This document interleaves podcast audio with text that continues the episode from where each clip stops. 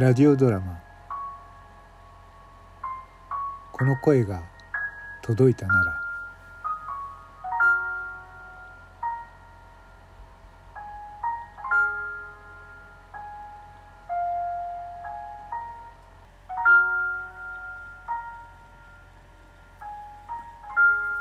えー、っと、はじめまして。私はピノと言います。私は自称なんですが、あ、あくまでも自称なんですけど、頑張り屋さんです。頑張り屋です。えー、私を呼ぶときにはよかったら、頑張り屋ピノと呼んでください。皆さん、どうかよろしくお願いします。そんな言葉から始まった収録配信は正直言って配信初心者にありがちなダメダメな配信要素のオンパレードだった。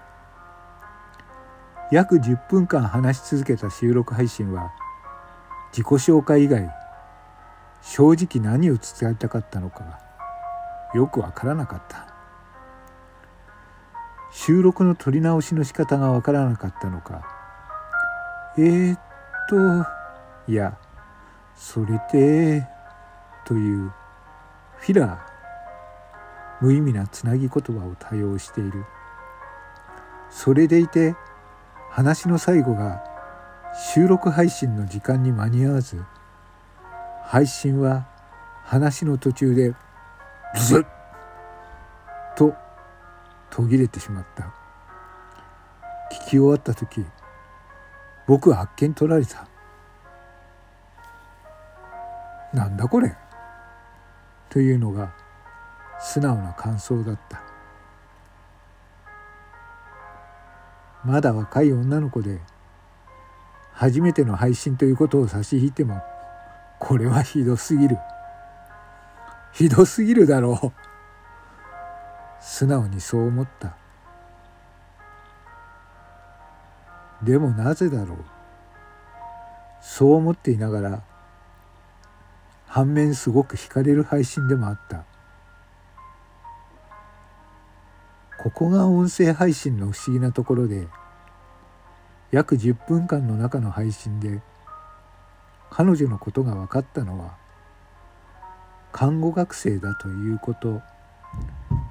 コロナ禍の今学生の身ではあるけれど必死に頑張っているということ。そしてドジでおっちょこちょいということだ。ドジでおっちょこちょい。この部分は彼女自らが言ったわけではないけれど今回の配信でそれは十分に伝わってきたよ。人の声とは不思議なもので彼女の声から彼女の人柄が伝わって気がする。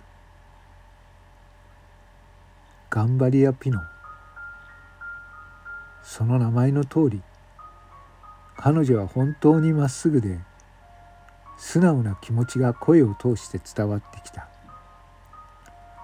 看護という仕事を通して人の役に立ちたい。たくさんの人を自分の力で助けてあげたい。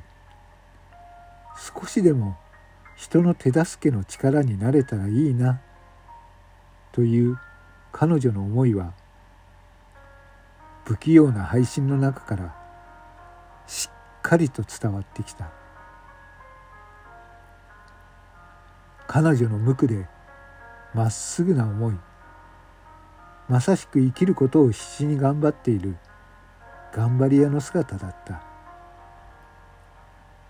そのことが僕にはしっかりと伝わってきて僕は一発で彼女の声のファンになってしまった。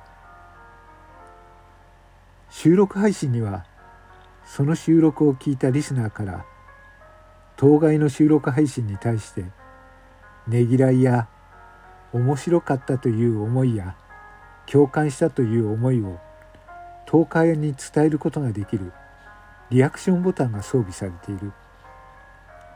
ねぎらいにはネギのマークのボタン。面白かったにはニコニコマーク。共感した感動したにはハートマークのボタンがそれぞれ装備されている。その配信を聞いて共感したり笑えたと思った時にはそれぞれのボタンを押しその数はカウントされ配信者に収録を聞いたリアクションを届けることができるようになっている。人気の配信者の収録配信は当然聞くリスナーの数も多くたくさんのリアクションが集まる。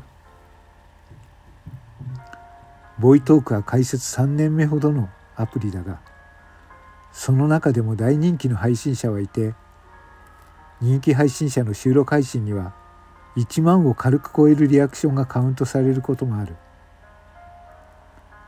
だがそれはボイトークの中でもほんの一部の配信者の話で通常は100を超えるリアクションがあれば十分共感を得られた配信ということができた。今回初めて配信をした頑張り屋ピノンちゃんの配信は現時点では何のリアクションもなかった。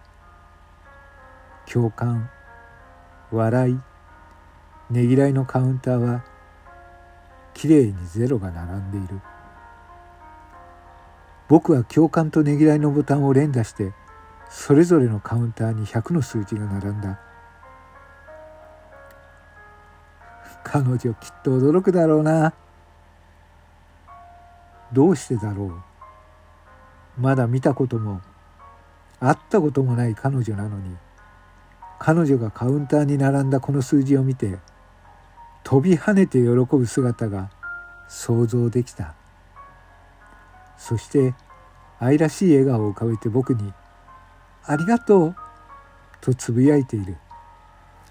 そんな姿が目に浮かぶ。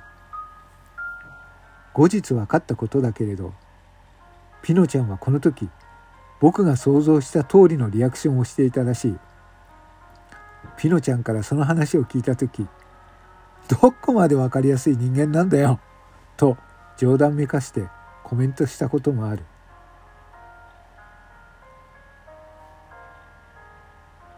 これが僕とピノちゃんとの初めての出会いだった。実際には会ったことはないのだけれどまさにそれは運命の出会いだった。そう。この出会いはお互いの人生を左右する運命の出会いだった。